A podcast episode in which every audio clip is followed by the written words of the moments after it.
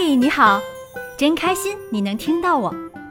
我们是一对爱自驾旅行的夫妻，一个喜欢拍照，一个喜欢写文，一个痴迷开车自驾，一个永远愿意陪着他到处疯。第一季的中国小环线自驾之旅分享完了，第二季开始说说2017和2019年两次的美国西海岸自驾之旅吧。两次的行程基本差不多。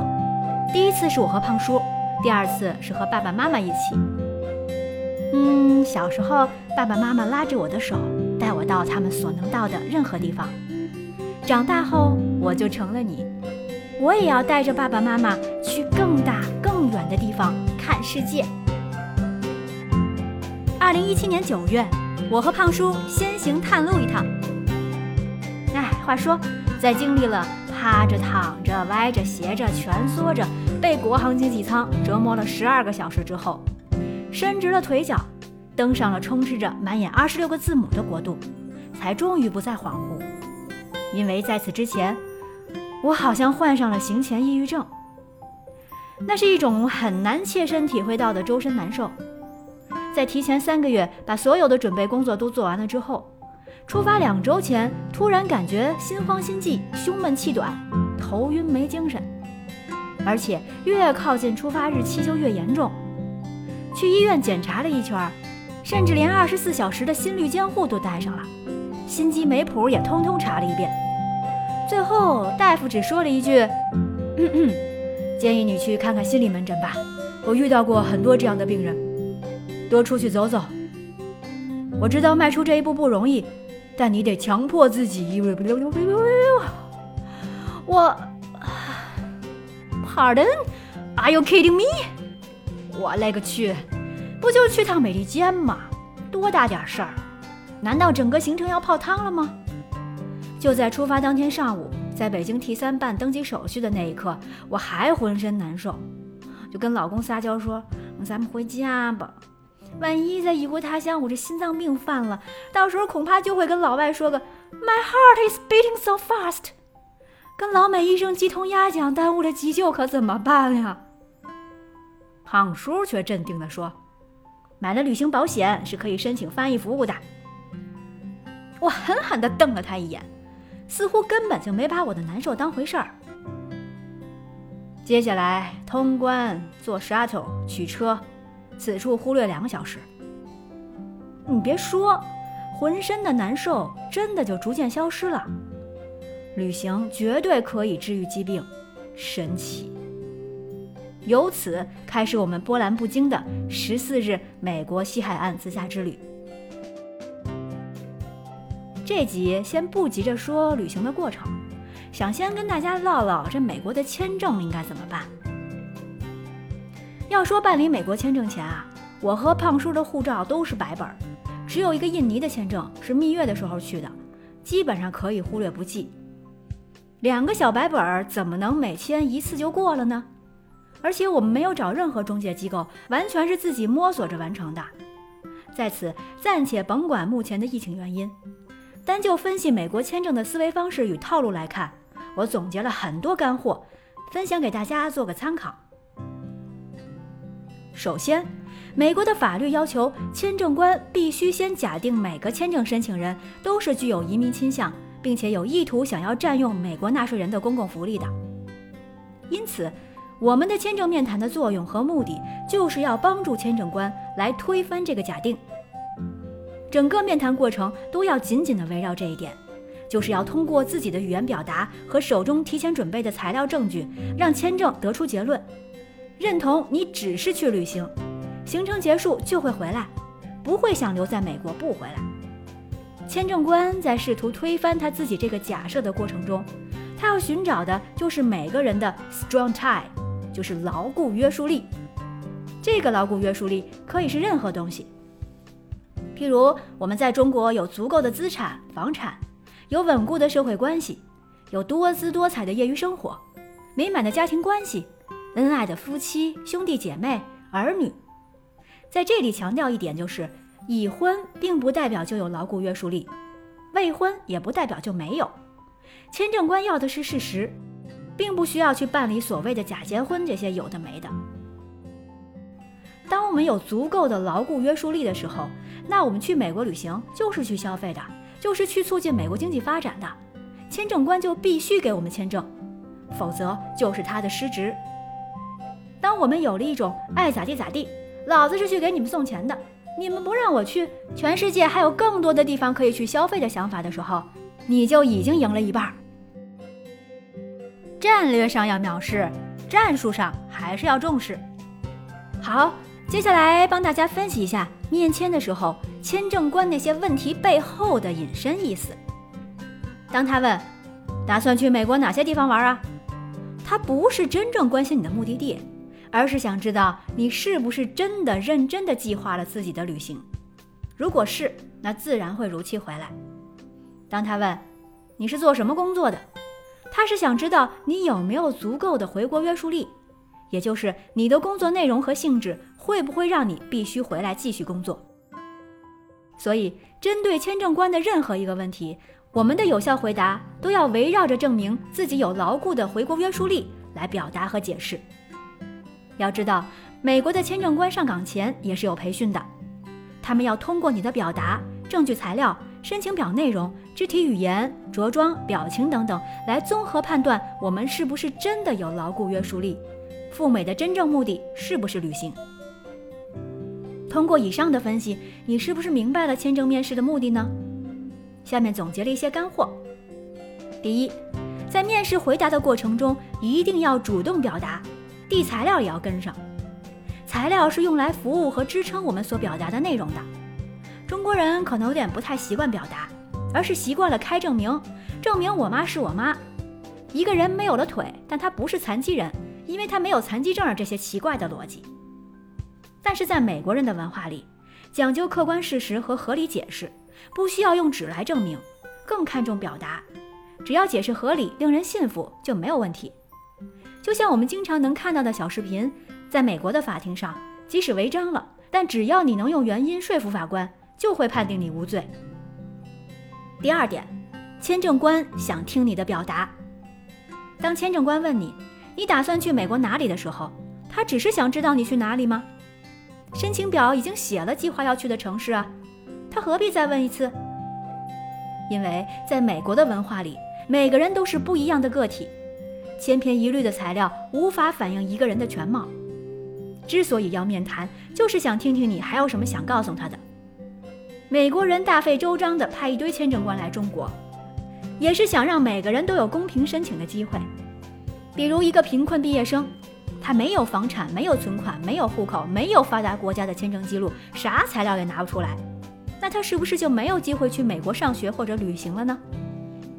只要他能见到签证官，讲出他精心准备的求学计划，展示他和国外学校的通信邮件，将他和美国雇主商定的回国计划呈现出来，那他不是拿不到美国签证的。而且签证官一上午就要见几百号人。几乎每个人都要问一遍：“你去美国干嘛？打算去几天？做什么工作的？”然后每个人都要干巴巴地回答一遍。你说签证官心里烦不烦？如果我们能讲出真实的自己、有意思的自己，他也会眼前一亮，开心一点。第三，就是要讲讲到底怎么做到有效表达了。没用的话不说，该说的话主动说。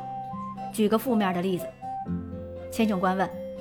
你是做什么工作的？干饭店的。其实明明可能是酒店经理，结果签证官可能会以为是饭馆刷盘子的。再问，去美国做什么？去玩儿。这就是无效表达。签证官当然知道你是去玩儿。有效回答应该是：我们是去美国西海岸自驾旅行的，因为特别向往一号公路，还有想去拉斯维加斯赌一把。你看。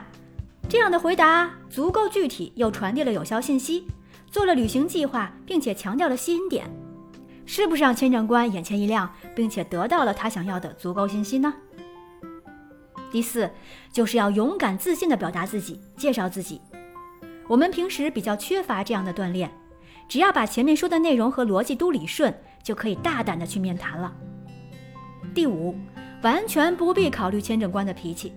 坦然面对各种环境因素，因为有的签证官和颜悦色，非常有礼貌，会和蔼地看着你，仔细看你的材料，在你说话的时候还会不住地点头；而有的签证官全程根本不看你一眼，板着脸半天都不问你一个问题，或者你在回答到一半就打断你，当你要递材料的时候还摆手拒绝，而到最后很有可能和颜悦色的人就把你拒了，板着脸的最后跟你说恭喜。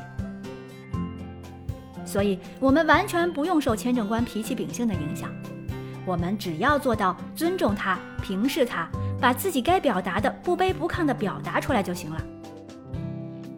然后再说说签证当天的情形，不要以为签证处都是窗明几净，你能和签证官坐下来聊。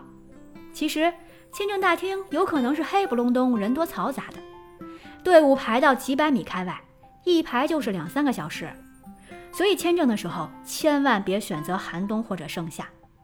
我们签证的时候就是夏天，还好外面有树荫儿，但是也热呀。好不容易排到室内，又冻得不行。这空调开的太大了，屋子很小，里面是一个一个的小窗口，其实还不如银行的窗口大呢。银行还能坐着办业务呢，这里只能站着。你能直接看着各个窗口签证官的问话，有白人，有黑人。还有好多亚洲面孔，所有人大气儿都不敢出，都希望能被分到一个好的窗口。回想起来，现在虽然和我们面签的当天已经隔了三年了，但我还是根据记忆尽量还原一下我和胖叔当时的面签经过吧。在我们面试前面排的是两个小伙子，我们在后面站着，几乎可以听到他们的对话。小伙子应该是面试商务签，但是全程他的英文都是非常磕磕绊绊的。另一个英文比较好的小伙子一直想要替他表达，但签证官一直拒绝，让这个英文不好的小伙子自己表达，这就尴尬了。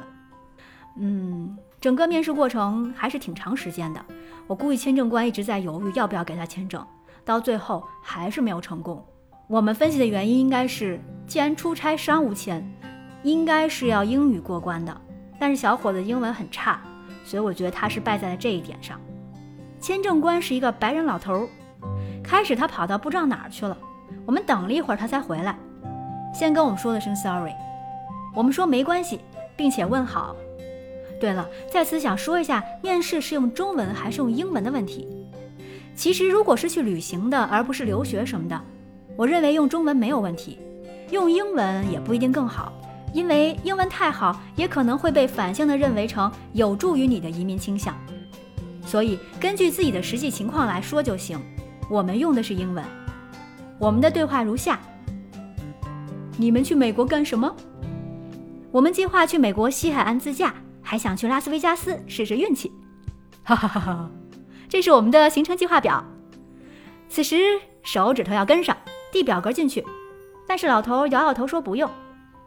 然后等等等，等了好一阵儿，胖叔递上他的旧护照。因为上头有之前荷兰留学的签证记录，后来我们分析，这应该是整场面试的加分项。因为在等等等的时候，心中还是略有一丝不安的。此时必须要主动出击。面试官认真看完了胖叔的旧护照，问胖叔：“你是做什么工作的？”我在一家人力资源公司做 CEO。此处省略一些专业内容，递上名片和收入证明。这时候手一定要跟上。回答问题的同时，递上相应的材料。递不递是我们的问题，收不收就是他的问题了。辛苦准备的材料可别浪费呀。签证官依然表示不需要这些材料，继续等等等。然后转过头来问我：“你是做什么工作的？”此处也省略一些专业内容，又仔细问了一些我工作上的细节。再然后等了一小会儿。签证官把我们的新护照收起来，旧护照退还。随着旧护照一起的还有一张纸条，然后就是 congratulation 啦，哈哈，这是我最喜欢听到的一个单词。事后证明，努力争取加上顺其自然，放松就好。啊，对，还有一点，面试窗口跟银行窗口很像，通过麦克风说话，但有的时候签证官可能会忘记开麦，这个时候你要淡定地指一下麦克风。然后请他再说一遍，他就知道怎么回事了。如果对方的声音很小，你听不清楚，也可以大大方方地告诉他：“请您大声一点，重新说一遍，可以吗？”千万不要在那儿摇头犯傻，不好意思开口。记住，我们和他是平等的交流。最后再啰嗦一下当天的着装，尽量不要穿带字母单词的衣服，因为不确定有些衣服上印的英文句子会不会有什么歧义或者俚语，不要造成不必要的误会。站立时不要含胸驼背，不要倚着窗口，总共也就几分钟的时间，坚持一下嘛。好了，关于美签的套路说起来就是这么简单。虽然现在无法出境。但疫情终归会趋于稳定，出境游会再度开放，而且有了美签，再签加拿大会走简化程序，非常容易办理。画面拉回行程中，落地洛杉矶机场是当地时间中午，从入关排队开始，就让我们体会到了两个字的重要性——秩序，而这两个字也伴随着我们整个的美国之行。下集预告：洛杉矶。这个天使之城还有只小小的魔鬼。